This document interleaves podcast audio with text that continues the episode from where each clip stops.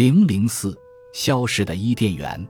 我们知道，过去社会的崩溃必须面对一个主要的争议和四个难点。争议的中心在于先人是否因其自身的所作所为而导致崩溃的发生。同数十年前相比，今日我们对于生态环境破坏这个问题具有更深刻的认识，甚至连宾馆房间都挂上牌子来呼吁我们爱护环境。多要一条干净的毛巾，或是忘了关水龙头，都会使得我们深感愧疚。时至今日，对环境的破坏将会遭到人们在道义上的谴责。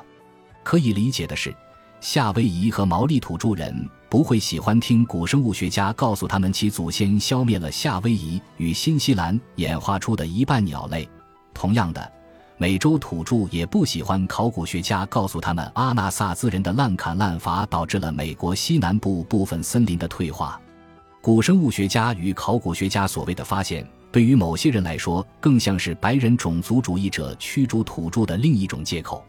科学家们好像是在说，你们的祖先对土地管理不当，所以活该被驱逐。一些美国和澳大利亚白人出于对政府分配给美洲土著和澳大利亚原住民补贴和土地分配的不满，借机援引学者的发现以示反对。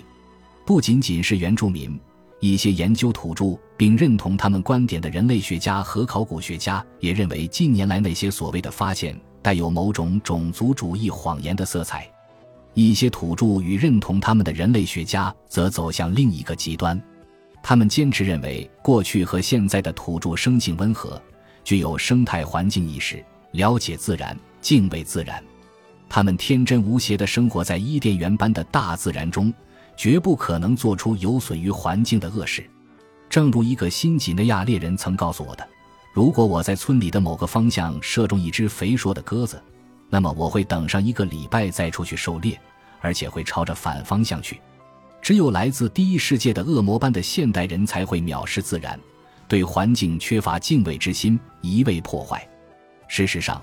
这种争论中的两类人都走向了极端。不管是种族主义者还是昔日伊甸园的信仰者，都犯了同样的错误，即认为过去的土著人与现代第一世界人民相比，无论高低都是完全不同。自从五十零零零年前智人发展了现代发明。效率和狩猎技能对环境资源持续性的管理一直是个难题。四十六零零零年前，澳大利亚大陆出现第一个人类殖民地，当地许多巨大的有袋类动物和大型动物随后消失灭绝。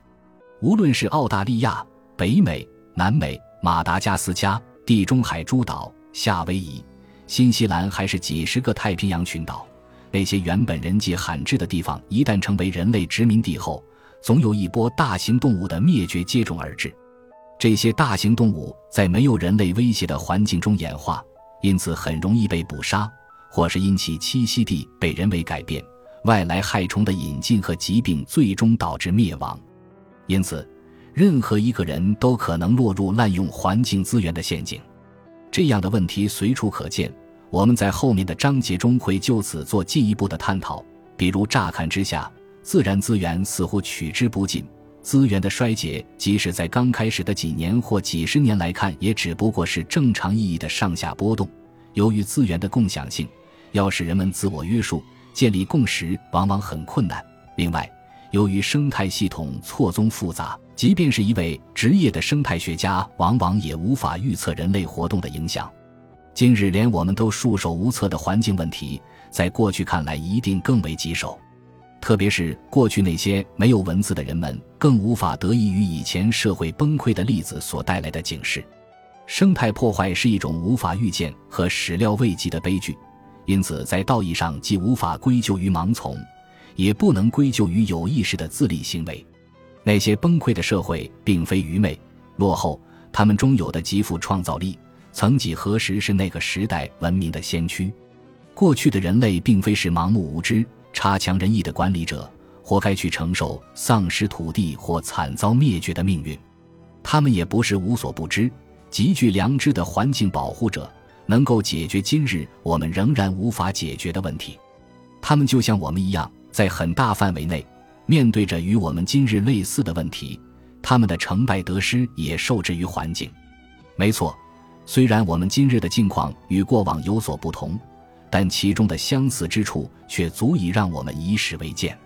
最重要的是，通过土著居民的环境习惯这种历史假设来证明公平对待土著居民的合理性，不但错误百出，而且非常危险。在大多数案例中，历史学家和考古学家已发现了能够推翻这一假设且非常具有信服力的证据。如果提出这种假设是为了善待土著居民，那岂不是在暗示，若这一假设可以被推翻，我们因此无需公平对待他们？事实上，反对不公平对待土著居民不应基于任何有关他们环境习惯的历史假设，而是基于一种道德准则，即从道义上。一个民族不应剥夺另一个民族的土地，对其进行奴役或进行种族灭绝。